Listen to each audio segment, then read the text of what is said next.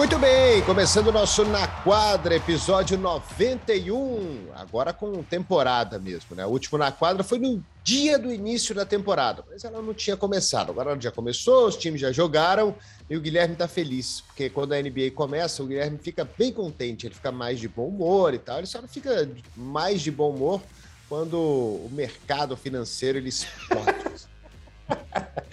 Ou seja, então, olha a emoção. Bom, bom dia, Ari. Olha a emoção que eu vivi na semana passada. A NBA começando e o mercado financeiro de que jeito, né? É, daquele jeitão. Né? Batendo, mas batendo gostoso na gente aqui, mas faz parte. Estamos aqui muito animados. A alegria da NBA superou muito a tristeza do mercado financeiro, então vamos falar do que aconteceu nessa primeira semana, Ari.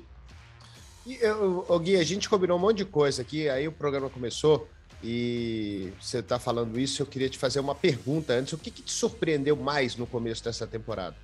Ou nada? Não, teve, teve algumas surpresas. Eu acho que uh, o início do Charlotte né, teve aí um, um, começo bastante interessante.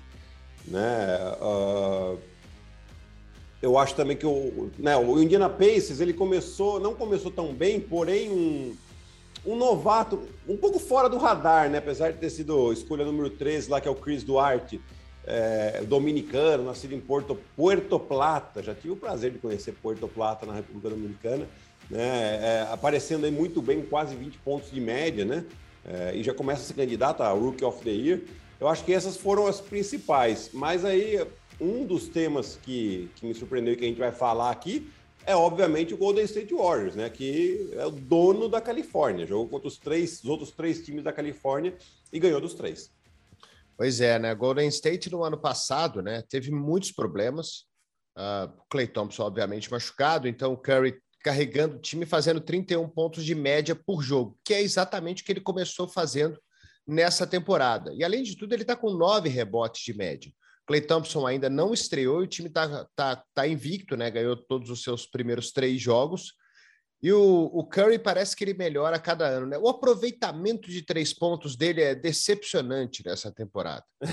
Acho dos 40%, 38% só. Né? Mas o arremesso de quadra, 45% de aproveitamento. Ele parece que ele melhora a cada ano.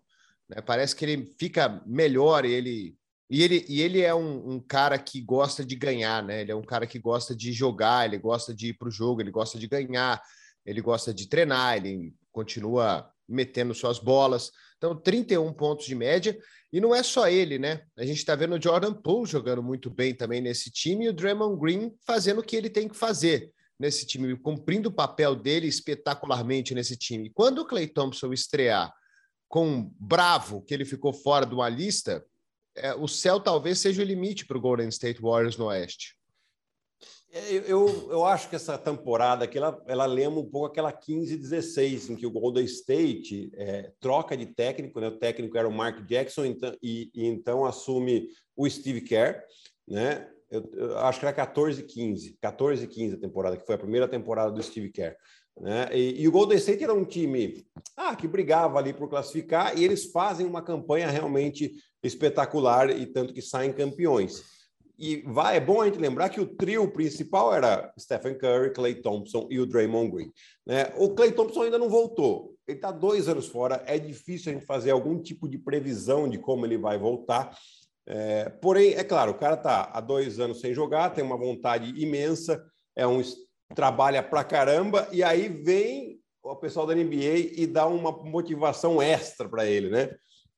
Ele não foi é, nomeado entre os 75 melhores jogadores da história, o que ele não gostou nem um pouco. Ele postou nas suas redes sociais, uh, os companheiros de time fizeram uma brincadeira com ele, colocaram uma camisa número 77 no vestiário ali para ele. Né? Então você imagina como ele não vem mordido. É, e assim, o time do Golden State nesses anos, né, muito se do, do Curry, do Clay Thompson, mas não se falava em duas coisas principais a primeira de tudo, a defesa, que sempre foi muito boa, né? Nos últimos dois anos, não, nem tanto por causa dos problemas, mas sempre foi um time que defendeu muito bem, pressionando os adversários, fazendo muitas trocas e dificulta, dificultando a criação de algum tipo de vantagem. E o segundo ponto é que eles, a maneira coletiva que eles jogam no ataque. Né? Sei lá, mas, mas o Curry faz 30 pontos por jogo. mas ele é um, um jogador que faz 30 pontos dentro de um sistema, de um, de um sistema coletivo. Né? E esse sistema faz com que outros jogadores coadjuvantes ganhem destaque.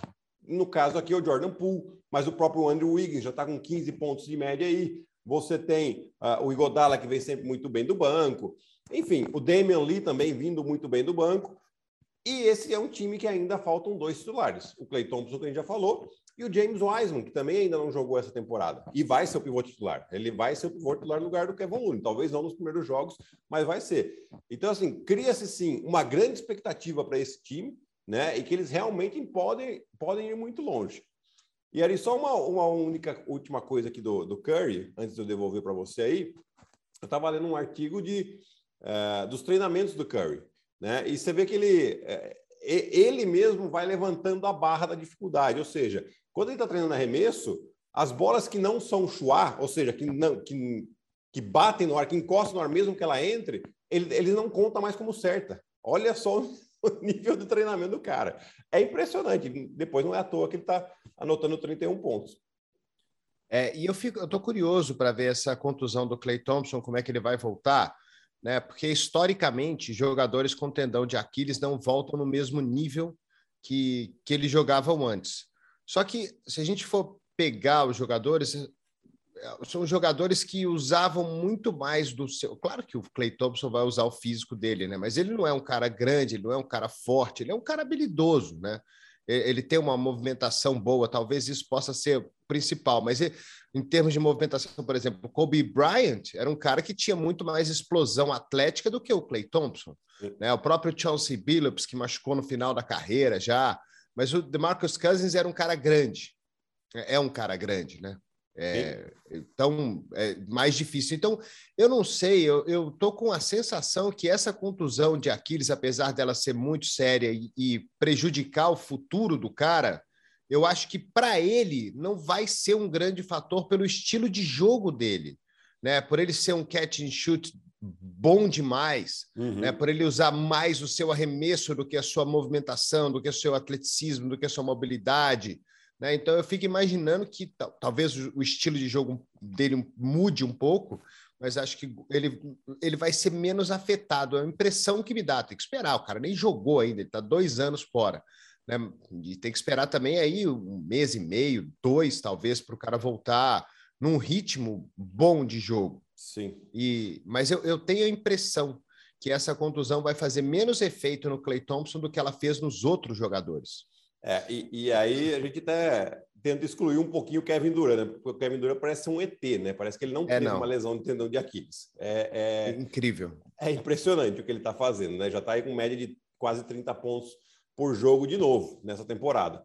Né? Mas o, o Clay Thompson, você foi certeiro, Ari. Ele não, não é aquele jogador explosivo, ele é habilidoso, ele, ele usa da rapidez, da velocidade de pé dele para se ajeitar e fazer um arremesso rápido, que é o que ele tem, né? É, e que talvez nesses primeiros, nessas primeiras semanas ele ainda tenha que se adaptar à, à velocidade, à, ao catch and shoot.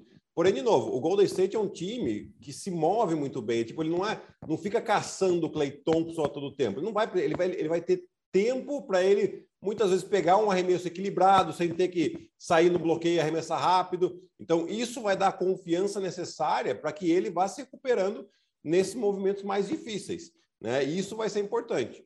Então, assim, é, é eu, pelo que a gente lê, né, não conheço, obviamente, o Clay Thompson pessoalmente, mas conheço algumas pessoas que o, o conhecem, e, e, pela leitura que a gente vê de artigos, de, de pessoas que estão ali nos bastidores, é um cara que a gente fica sabendo que é um cara que trabalha muito, que treina muito, então que está realmente se preparando para essa volta da melhor forma possível. E, e, seria legal se ele pudesse voltar em breve, né? Porque é, nessa terça-feira, que é quando a gente grava, o Golden State joga mais um jogo fora, que é contra o Oklahoma, e depois tem uma sequência de oito jogos em casa. Seria muito legal se ele voltasse, mas acho difícil acontecer, por mais que eles joguem em casa até o dia 13 de novembro, que é o último jogo da sequência de oito contra o Chicago. É, e o, o técnico, né, o Steve Kerr, ele é extremamente inteligente, né? E a gente estava até discutindo isso no nosso ESPN League ontem, vai ser um assunto mais para frente aqui no podcast. Mas como técnico, é, um técnico bom, é, ele faz uma diferença, né? O Golden State você vê claramente que o time tem um estilo de jogo. né, que não muda, que é o mesmo estilo que o Steve Kerr uh, impõe e os jogadores executam com, com quase com perfeição. Né? Então, quando o Clay Thompson voltar, ele vai ter mais uma arma, ele vai ter mais uma bala nesse revólver aí, hum. que é, é, é, é, certeiro, né? Sim. Um time que arremessa muito bem, o, o Jordan Poole arremessa bem, o, o, o, Andrew Wiggins arremessa bem, o Stephen Curry é talvez o melhor de todos, está com uhum. 95% de aproveitamento no lance livre. Ah, mas isso aí... Um dia, ele vai che...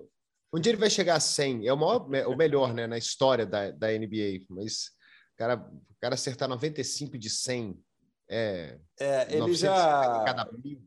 E ele, ele superou o Steve Nash, né? O Steve Nash era o que tinha melhor da história, 90 ponto alguma coisa por cento de aproveitamento, e o Curry passou ele, né? Ou seja, é, é, a cada 10 você sabe que o cara pelo menos vai acertar 9, né? Tranquilinho ali. Então, é, quando chega no final de jogo que tem que fazer falta, você põe a mão a, a, e o Golden State está ganhando e o adversário precisa fazer a falta, você vai pôr a, a bola na mão de quem? Dele, né? Você, você tem uma garantia ali realmente impressionante. ele não é o Ben Simmons. não dá para fazer um Hecka Curry. Não dá. Não, não dá. dá. E, Mas e, o... e, muita gente queria o Ben Simmons no, no Golden State. E eu, para mim, não ia encaixar, não. Gui, o Steve Kerr ele é, ele, é, ele é genial, né? Esse, esse, ele pode fazer diferença fora de quadra nesse, nesse Golden State. Faz, faz porque assim é, você vê que é, os jogadores, né? Porque assim, ali quando a gente começa a analisar técnicos, né? É, hoje em dia a gente tem que deixar, lógico, a parte tática é importante, o sistema é importante, né? Mas esse tipo de informação está disponível para todo mundo, todo mundo tem acesso hoje. Né? Então, tipo, você não consegue esconder mais alguma coisa muito tática. Então, aonde que o técnico começa a fazer diferença?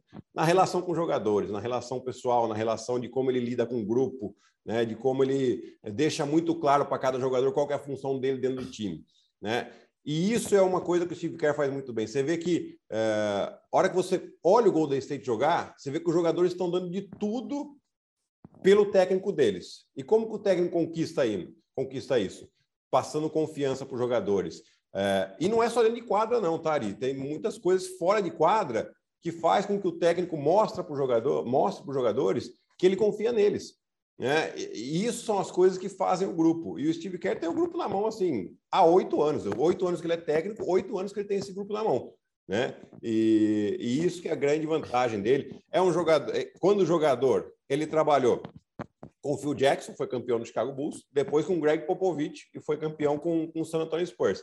Ou seja, ele teve dois, talvez os dois maiores da história aí, de técnicos, né? Da, da era dos anos 90 para cá, vai, sem pensar lá no, no Boston Celtics dos anos 60 e 70, né? Talvez junto com o Pat Riley aí também, né? dos melhores, maiores vencedores. Mas assim, olha com quem o cara trabalhou e ele foi pegando o melhor de cada um e aprendeu também, como, como jogador inteligente que era, que o jogador, o que o jogador precisa para ele se doar em quadra para a sua equipe, para o seu técnico. Eu lembro de uma entrevista do Steve Kerr e acho que eu fiz o jogo com você. E você vai lembrar, é um jogo do Curry que ele estava mal, mas que no final você até comenta, fala assim, cara, ele está mal, mas se esse jogo ficar apertado e a bola sobrar na mão dele no final, ele vai ganhar. E aí, aí a ESPN sempre tem aquelas entrevistas com os técnicos, né? E o Curry estava mal e perguntaram isso para o Steve Kerr, tipo, o aproveitamento dele, sei lá, ele era tá, ele estava 3 de 21 na bola de 3, Sim. era algo bizarro, assim. Né? E o Steve Kerr falou, você quer que eu faça o quê? Que eu, que eu fale para ele não arremessar? Exatamente. Né? Que, eu, que eu diga para ele, não, eu vou falar para o melhor arremessador da, da NBA para ele não arremessar a bola. Né? E o Golden State ganhou aquele jogo, né? E o Curry fez duas cestas de três no final, que foram que, que foram decisivas. Então, dá para ver nitidamente essa confiança que o, o, Steve Kerr tem nesse time, que os caras têm nele também, né? Sim. E é um time. Ano passado foi muito claro isso, cara, muito claro, porque era um time completamente é, é, diferente dos outros, era pior né, com muita gente nova, né, que você não sabia como é que ia fazer. Ele conseguiu extrair o máximo de todo mundo, de caras que não eram estrelas da liga, né? Ele conseguiu extrair uma excelente temporada do Juan Toscano Anderson, com todo Exato. respeito, mas ele não é um dos melhores jogadores da NBA. Né? E o cara fez uma temporada fantástica. O próprio Damian Lee, o próprio uh, Jordan Poole, uhum. não são jogadores tops da NBA, não são jogadores que você começaria sua franquia por esses caras. E eles tiveram é, uma temporada excelente. Né? O Golden State na, jogou play-in, perdeu para os Lakers, ok, mas uh, eles tiveram uma temporada boa, né? cheio de percalços, mas uma temporada excelente. Do, e o que a gente Golden falava, State. né, Ari, na temporada passada, é que assim seria uma temporada dura, porém, pensando nessa temporada, esses jogadores coadjuvantes cresceriam na mão do Steve Kerr, porque isso é uma coisa que ele faz também. Ele, ele faz com que esses jogadores coadjuvantes tenham uma relevância para o time deles. Né? E, e, esse crescimento a gente está vendo nessa, exatamente nessa temporada. O Jordan Poole, que a gente sabe que ele não vai ser o titular, porque quando o Clay Thompson voltar, ele vai para o banco. Não tem. Quem que você vai tirar ali? Você vai tirar o Andrew Wiggins? Não, você não vai, você vai tirar o Jordan Poole. E tá tudo bem, com certeza o, Jordan Poole sabe já disso. Né? Mas olha o crescimento dele do ano passado para esse ano. A mesma coisa do Damian Lee, o Kevin Looney. O Kevin Looney joga 16 minutos, pega 5 rebotes por jogo. Né? E, e é outro jogador que vai para o banco também quando o James Wise. Mas assim, tem a confiança do técnico. Então, olha o banco que se forma com Jordan Poole, com Damian Lee, com André Godala, com Kevin Looney, com o, o Kuminga ainda, que, que não jogou, né? Tá machucado. Né? Então, você tem aí um, um elenco de apoio muito interessante e que foi importantíssimo lá na temporada 14 e 15, quando o, o, o Golden State foi campeão com as três estrelas que ele tinha já. É, eu estou muito animado para ver o Clay Thompson voltando. Estou animado demais com essa temporada do Golden State. E eu sou muito fã do Curry, cara. Ah. Pela, eu acho que eu, não só pelo que ele joga, mas eu acho que a personalidade dele, a personalidade dele é, ela me, ela me conquista, sabe? Não é aquele, não é aquela super estrela que, que parece é, inacessível, um cara que é, então não, não, não, não chega perto de mim. Eu sou o melhor, sabe? Exato. É, é algo que é, é, algo assim. Não estou dizendo que é, tá? Mas é algo que até acho que até pela, pela grandeza dele o LeBron tem um pouco de. E, italiano tem um ditado bom que, é, que é, tem, tem algumas frases italianas que eu gosto de falar, né? Que é La puzza sotto il naso, ou seja, é, tá, tá, tá fedido aqui, né? Então o cara fica com o nariz empinado aqui, né? Não, e ele não, né? Ele está sempre sempre sorridente, sempre. sempre. contente, parece que ele está sempre feliz. E... e... E, eu acho que uma cena, uma cena que, que acho que é a cara do, do Steve Kerr, do, do Steve Kerr, não, do, do Curry, é aquela imagem que ele tem com a Regina Casé, né? Eles pegam e fazem. É, né? é sensacional. Aquilo ali, fala, cara, é, é, carisma puro, né? Quando você vê, virou até meme isso, né? é, é, é maravilhoso. Então, assim, tipo, você vê, aquilo ali é, é o Curry em pessoa mesmo. Ô Gui, e falar em carisma puro, Chicago Bulls é carisma puro nessa Nossa temporada, hein? 4-0, DeMar Rosen, Zach Lavine, o, o Ceviche com média de double-double, o Lonzo Ball com 15 pontos, 9 rebotes, 5 rebotes, 9 assistências aí por jogo, sei lá quantas assistências ele tem, acho que 5 assistências cinco no final das contas. Então são cinco, mas 14 pontos de média. É o quinteto titular mais fantástico da NBA, Chicago Bulls, do Billy Donovan, 4-0. Vamos lá, Chicago Bulls. Depois de tanto tempo, um time competitivo. 25 anos, Ari. 25 anos que o Chicago Bulls não começava uma temporada 4-0. Foi na temporada 96-97 em que Chicago Bulls de Michael Jordan, Scottie Pippen, Dennis Rodman terminou a temporada com 69 vitórias e 13 derrotas, foi campeão, né, bicampeão no segundo three-peat do, do, Chicago Bulls. É, de lá para cá, o Chicago não tinha tido esse, esse, começo tão animador, né? Mas é realmente o que um pouco da previsão do que a gente falava, né? Dando é, é um time que foi montado em volta do Zach Lavine, né? Então assim, você tem o DeMar DeRozan que está aí com média de 22 pontos por jogo, o, o Vucevic, você já falou aqui, a média de double-double dele realmente impressionante ali próximo da sexta, né? É, um time ainda que não, não, o Kobe White ainda não jogou, né? Um jogador bom, interessante que vem do banco. Você tem o Caruso, cara, o show aí, carisma puro, mas assim, mais do que o carisma, né? Muita energia que ele coloca e contagia os companheiros. Eu acho que isso é, que é interessante a gente falar. Né? E o Billy Donovan, que eu acredito que é um, é um bom técnico, sim teve suas dificuldades uh, em Oklahoma, principalmente com o Russell Westbrook, né, que é difícil de, de domar. A gente está vendo o Lakers aí na, uh, sofrendo com, com Westbrook também, não é uma exclusividade do Billy Donovan, né? É, mas ele é um cara que trabalha muito bem é, junto com o Carne Sovas, que chegou como generalmente na temporada passada, até criticaram um pouquinho ele que ele não tinha feito muitas movimentações, né? E, e, eu até entendi naquele momento, porque ele queria entender primeiro o que ele tinha em mãos, né? E depois fazer as movimentações, e aí ele começou. O Vucevic no meio da temporada passada, e esse ano realmente ele foi muito bem uh, na off-season.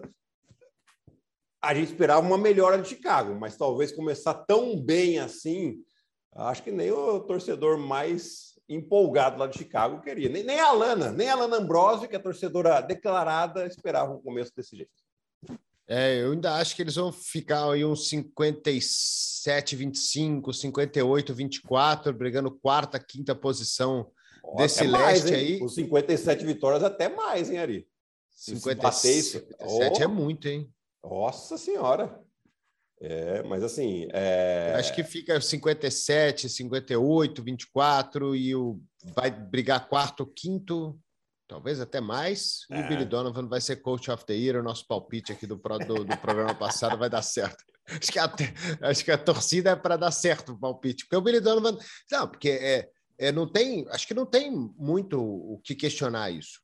Né? Se o Chicago Bulls conseguiu uma, uma, uma, classificação entre os quatro primeiros depois de 25 anos, ou depois de 12 anos aí, depois da era Derrick Rose, é, que, que ele foi MVP e o time era competitivo, e depois disso o time nunca mais foi competitivo, era um coadjuvante completo no leste, o time conquista uma quarta colocação uh, na conferência, eu acho que é indiscutível que o Billy Donovan vai ganhar o, o prêmio de técnico do ano. Sim. Eu acho que, a não ser que alguém apareça aí do nada e faça. O Charlotte Hornets, por exemplo, tem a mesma campanha do Chicago e briga ali por posições. Porque, né? O Charlotte também começou mas, muito bem. Mas é o time que você confia menos. Ah, sem dúvida. Sem dúvida. É, e, e, o Chicago, assim, defensivamente era uma preocupação. Nesses primeiros quatro jogos, é, o time está em sexto na eficiência defensiva. Né? Ou seja, pontos por posse, né? pontos por sem posse que a equipe leva. Né? É, é, claro também que isso tem a ver um pouquinho com o pace, né? com o ritmo do jogo. Né? O Chicago vai num ritmo um pouco mais tranquilo, não acelera tanto o jogo assim. Né? É, e agora, na verdade, o Chicago tem uma sequência muito dura de jogos, né? porque joga. Vou falar a sequência aqui, Ariel. Estou olhando aqui agora. É em New York, não, desculpa. Em casa contra o New York Knicks, em casa contra o Utah Jazz, depois fora contra Boston, fora contra a Filadélfia em casa contra a Filadélfia, em casa contra Brooklyn, em casa contra Dallas, fora contra a Golden State, fora contra o Clippers e fora contra o Lakers. Ou seja, uma sequência muito dura aí para Chicago, que realmente vai colocar esse time à prova. É muito cedo ainda, mesmo que eles tenham uma sequência de derrotas. Uh, não vai querer dizer muito, porque é uma sequência dura, porém também pode mandar uma mensagem para toda a liga. Né? Caso consiga uma sequência de vitórias contra esses times aqui que a gente está falando, Aí o pessoal vai começar a prestar um pouco mais de atenção é. para o Chicago Bulls. Porque quem está ouvindo a gente pode falar, esses caras tão louco, né? O, o Chicago dois jogos do Detroit Pistons, um jogo do New Orleans Pelicans que ganhou o primeiro jogo dele ontem e eles ganharam do Toronto, né? Que então Sim. são quatro times que em teoria não vão competir esse ano. É. Né? Quatro times que não são competitivos. Então, é, em teoria, não era nem para ser surpresa quatro vitórias do, do Chicago Bulls, mas é que, como disse o Gui, o time não faz isso há tanto tempo, uhum. né, 25 anos, que acaba chamando a atenção de um time invicto. Agora, não são adversários fortes. Essa não. sequência que o Gui acabou de dizer vai ser muito mais, uh, vai responder muito mais questões do que os primeiros quatro jogos dessa temporada. Mesmo se eles percam, mesmo que eles percam alguns desses jogos aí, se eles perderem dois jogos, é completamente normal. Mas acho que a forma que o time jogar e a forma que perder, ela também vai contar nisso aí, né? Se tomar 140 pontos de Brooklyn e conseguir fazer 108, aí vai ser um negócio meio preocupante. Mas se conseguir fazer um jogo competitivo do começo até o final, aí você já começa a falar: opa, realmente o time é competitivo, vai competir. Mas são quatro vitórias que em teoria, não era para dizer muita coisa. É, e a gente era para ganhar. Era para ganhar. Também, né? É, exato. Era para ganhar. Ó, a gente, se a gente pegar o primeiro jogo contra Detroit, foi, eles estavam perdendo os três primeiros quartos, viraram no final. O jogo dessa última segunda-feira, estavam ganhando, o, o, Toronto quase virou. né? Teve a oportunidade lá com o Fred. Quarto, quarto foi horroroso. Foi horroroso, né? Mas isso é um pouco normal porque é um time muito novo. Você tem aí praticamente três jogadores novos, vai, considerando que o Vucevic chegou em março do ano passado, né? Dos cinco titulares. Então você tem o DeMar DeRozan, o Lonzo Ball e o Vucevic. E mais o Caruso que vem do banco. Ou seja, é um time que tem três, quatro jogadores que tem uma alta minutagem e que são novos. Então, assim, precisa de tempo. Essas quatro vitórias, por que, que anima? Porque vai dando confiança para esse time, vai dando confiança para o Billy Donovan, né? E aí sim, agora essa sequência de jogos, é, eles têm que conquistar algumas vitórias importantes. Ah, tem que fazer seis, sete, oito vitórias? Não. Eles precisam ganhar alguns jogos para ganhar, continuar ganhando confiança e ganhando entrosamento. Porque a gente sabe que quando conta mesmo é ali para março, abril, a partir de fevereiro, as coisas começam a ficar mais uh, definidas em relação à classificação. É, pós All-Star Game, né? Nesse começo tem aquilo também, né? O técnico vai controlando também seus jogadores, ninguém vai jogar muito tempo. Agora, se esse time chegar após All-Star Game brigando por quarta, quinta colocação, a gente vai ver esses caras jogando 34, 35 minutos por jogo. Chegar nos playoffs, a gente vai ver todo mundo jogando 40. Né? Então, é mas por enquanto, por enquanto ainda vai ter essa, essa dosagem, porque ninguém sabe aonde a temporada vai parar. Mas vamos ver, vamos, vamos esperar para ver essa sequência de jogos aí que você falou, que vai ser importante, vai responder questões aí sobre o Chicago Bulls e o e Torinho tá lá, nessa... que é o mascote deles, que é bonitinho. Né? Maravilhoso, né? É, Benny the Bull, não é o nome dele? Benny the Bull, é. é. e nessa sequência, Ari, tem aí um joguinho contra o Lakers, né? E aí já puxa aqui, Ixi. já usa de gancho, né? Rolou fight lá, Street Fighter lá no, no Los Angeles Lakers, Dwight Howard e Anthony Davis, a treta forte no banco para todo mundo ver, algo que acho que era algo que o, qualquer cara do, do, Lakers fala assim, cara, não agora, né? Pelo amor de Deus, né? Olha o tanto que a gente está no holofote, a gente começou a temporada mal, os caras vão me brigar, vão brigar no banco. Né? O Anthony Davis e o Dwight Howard se pegaram e o negócio ficou feio. E literalmente, né? Não, não foi uma discussãozinha, né? A gente viu ali é, o, o, Anthony Davis tenta falar alguma coisa para o Dwight Howard que ignora o companheiro. Né? E aí o Anthony Davis fica nervoso, vai tirar satisfação, começam a se empurrar no banco no meio de um tempo, o pessoal, a turma deixa disso, tem que entrar. É, uma série de fatores, a meu ver, levam a isso. Primeiro, assim, é um time cheio de estrelas, cheio de jogadores que no seu uh, quando estavam no, no, seu auge da carreira individual, eram as estrelas em, seu, em seus times e, assim, muita coisa era permitido a eles por ser estrela de times. Aqui, não dá para todo mundo, você permitir tudo de todo mundo. Né? Então, tem que definir quem é carregador de piano, quem é tocador de piano. Começa por aí. E parece que não está tão claro assim como foi duas temporadas atrás, quando o Lakers foi campeão. Né? É, tem a pressão por ter montado um time cheio de estrelas e de ganhar. E o Lakers não começou bem. Né? Uma vitória, duas derrotas, uh, derrota pesada em casa contra o Phoenix Suns. Né? O placar é mentiroso pra caramba, que acabou 10 pontos, mas o Phoenix chegou a abrir 27 pontos de diferença jogando em Los Angeles. É, e isso tudo, né? Junta aí o Rajon Rondo fazendo arminha para torcedor, Uh, depois um joga, daí ele olha o Westbrook com média de quase seis bolas perdidas por jogo. Provavelmente ele vai se questionar em algum momento se ele não poderia ajudar um pouco mais. E, então aqui a gente vai ter um problema sério para o Frank Vogel. É, e você no League ontem usou a palavra ego, né? Que foi a palavra que a gente não usou durante a análise prévia desse Los Angeles Lakers, né? Que a gente só estava preocupado com o talento dos caras. Ah, todo mundo é muito bom, formaram um super time, mas esquecemos do, desse, desse ego e ele ficou claro agora. Né? E aí eu, eu vou até repetir o meu comentário lá no ESPN League, aqui no podcast, que, que é o que eu realmente acho, né? Porque eu fico vendo essas grandes estrelas, o Carmelo Anthony como um top 10 pontuador da história da NBA. Né? Como é que você vai falar para o cara o que ele tem que fazer em quadra? Ele já sabe, né? O cara é mais do que consagrado Olha, olha a carreira dele, né? Ele não foi campeão, mas olha a carreira é, de sucesso que ele tem na NBA como, como uma grande estrela.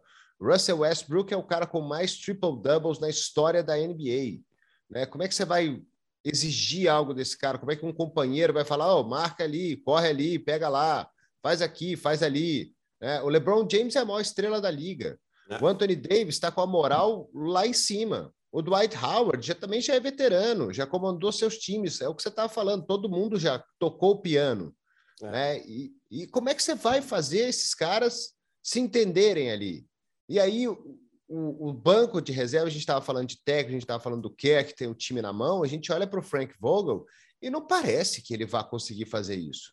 Né? É um time que precisava de alguém com peso. E esse time agora ficou mais claro ainda que ele vai ter que ser o do LeBron James, porque de, dentre todas essas estrelas, ele é a maior. E ele vai ter que sentar todo mundo e falar assim: ó, quem manda aqui sou eu. Sim. Vocês querem ganhar? Então vamos fazer do meu jeito. Né? Porque senão não vai dar certo. Senão vai ser isso aí a temporada inteira e vai ser um time que ninguém vai ajudar ninguém. E quando, cara, é time, né? É, é equipe, né? time. Quando não ajuda, cara, não adianta, não faz milagre. Exato. A gente, eu vou até, desculpa, Gui, vou até repetir o outro comentário que eu fiz. A história, ela já mostrou várias e várias vezes que times estrelados, times galácticos, não necessariamente vencem. Exato, e, e às vezes, né? E aí até estava depois do, do ESPN Liga, a gente né, sempre continua pensando um pouquinho no tema, preparando também as pautas para hoje aqui. A gente sabia que essa ia ser uma das pautas. É, eventualmente e muito provavelmente é possível que o Lakers tenha que cortar um, um desses caras, por mais que doa, né? Por alguns motivos. Primeiro, para ter uma estrela menos, e segundo, para segundo, para mostrar, para dar um recado para os outros. Fala, gente, ninguém está garantido aqui, à exceção do LeBron James e o Anthony Davis, que foram campeões duas temporadas atrás. O resto, todo mundo é indispensável. Né? Então, tipo, dá um sinal de alerta para os caras. Ah, mas os caras não estão nem aí, ganham muito dinheiro. Não, esses caras estão juntos aí para ganhar. Eles já ganharam dinheiro. Eles querem estar aí porque eles acham que juntos eles podem ganhar. Então, às vezes, é preciso mandar um sinal claro para eles. Né? E, como você falou, LeBron, como líder, tem que estar do ladinho do Frank Vogel. Frank Vogel fala alguma coisa, ele tem que chancelar. Porque se LeBron não chancelar, aí eles perdem o time de vez. E aí depois é difícil recuperar. Né? Então, assim, é, é, é uma situação está muito no começo da temporada ainda. É provável que daqui dois meses a gente vai, venha falar aqui de uma sequência de 10 vitórias seguidas dos Lakers, mas isso só vai acontecer se começar a cortar esse mal agora, pela raiz, porque se deixar esse mal crescer, depois você não recupera mais o time.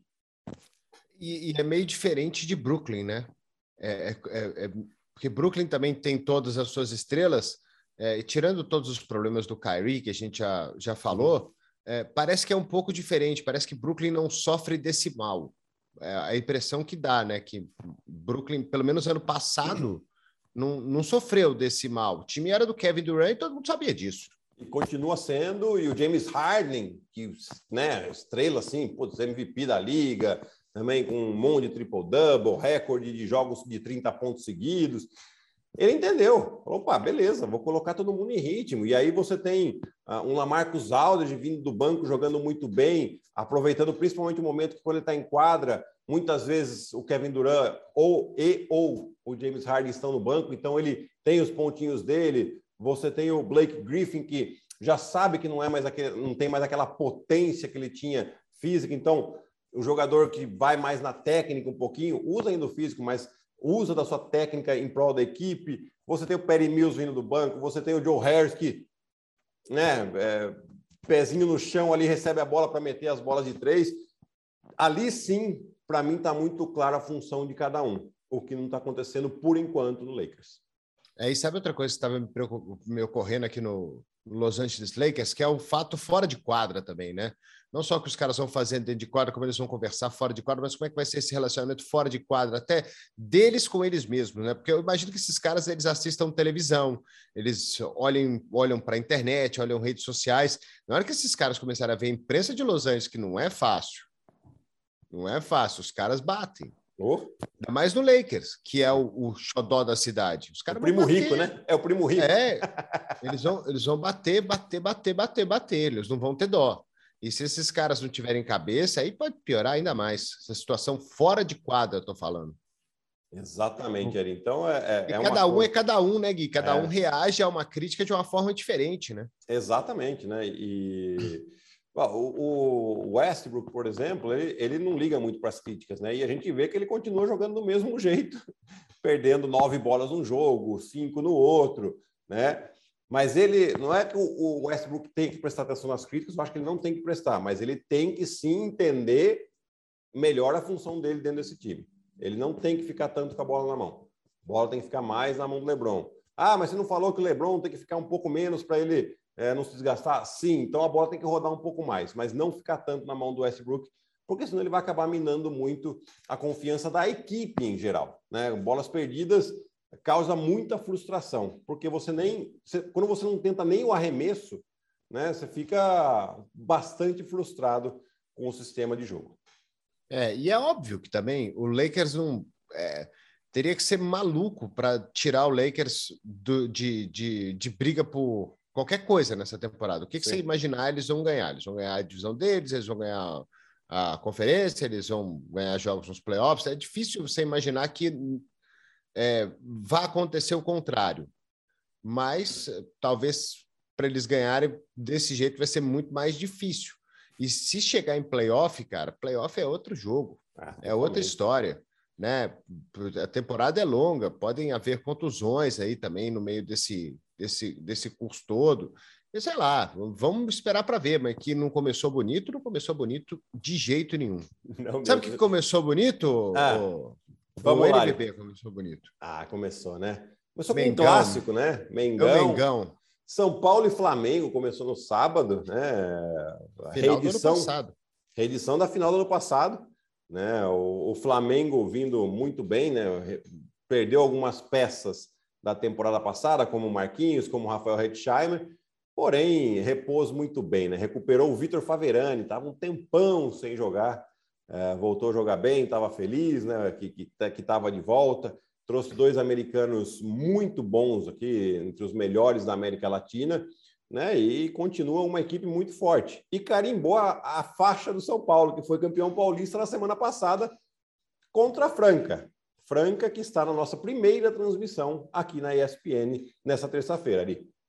É, contra o Bauru, né? O Bauru que está sem o Guerrinha, né? O Guerrinha pegou Covid, então recuperação pronta aí para o Guerrinha, que não vai estar no banco nesse jogo aí para contra a Franca. O jogo vai ser em Bauru.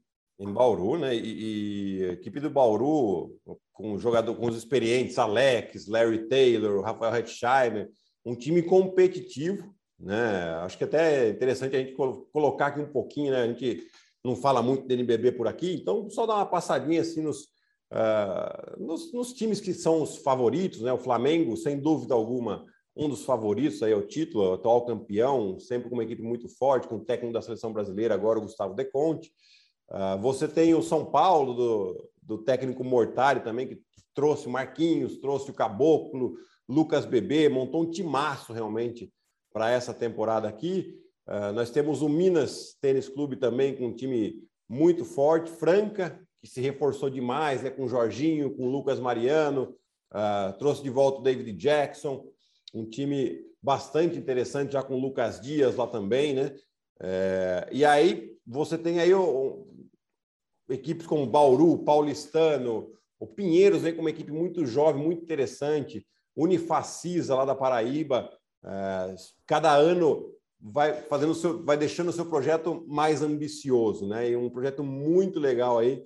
Então são os times principais aí que, a meu ver, vão, vão, vão brigar por vagas playoff, vão brigar por uh, título, enfim, vagas em Liga Sul-Americana, em Champions League. É um, um campeonato muito interessante, muito equilibrado e que tem a transmissão da ESPN.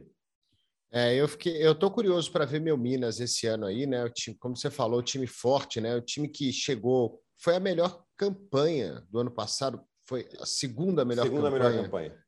Segunda melhor campanha e perdeu para o São Paulo na, nas semifinais. Eu não sei se o fato das semifinais do ano passado terem sido jogados na, na bolha lá do, do Maracanãzinho, é, isso aí afetou o Minas, porque o time é muito forte jogando em casa, né? Jogando na arena, o time é muito forte.